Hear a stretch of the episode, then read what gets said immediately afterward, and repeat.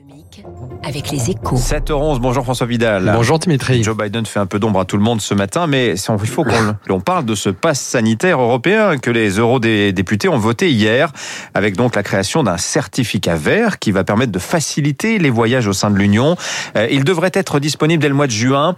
François, c'est une étape indispensable hein, pour commencer à envisager un retour à la normale. Oui, ce, ce passeport répond à une double urgence hein, pour l'Europe et pour les Européens, Dimitri. Une urgence économique d'abord, hein, puisqu'à l'approche de la saison estivale, sa mise en place garantit aux pays du sud du continent notamment qu'ils ne vivront pas une seconde saison touristique blanche, ce qui aurait été catastrophique. Une urgence politique ensuite, dans la mesure où la création de ce certificat vert commun signifie que l'Union n'avance plus en ordre dispersé dans la gestion de la crise sanitaire.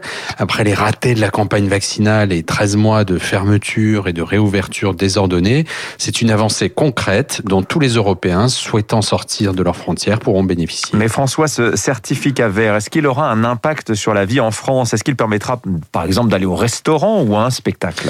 Ben, Sur le papier, ce n'est pas son rôle. Hein. Ces questions ne sont pas traitées au niveau européen, mais dans chaque pays. Et pour le moment, le gouvernement s'oppose à l'utilisation de ce passeport pour les activités du quotidien.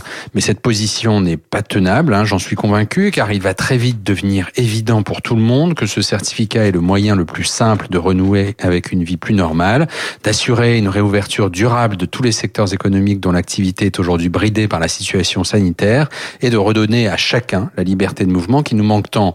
Et comme il ne sera pas discriminatoire, hein, dans la mesure où il ne s'agira pas d'un simple passeport vaccinal, mais qu'il prendra aussi en compte les tests négatifs et l'immunité acquise après une contamination, on ne voit pas bien quel obstacle pourrait entraver son utilisation dans l'Hexagone. François Vidal des Échos, merci à vous. Le passeport sanitaire, hein, donc, qui est à la une de votre journal ce matin.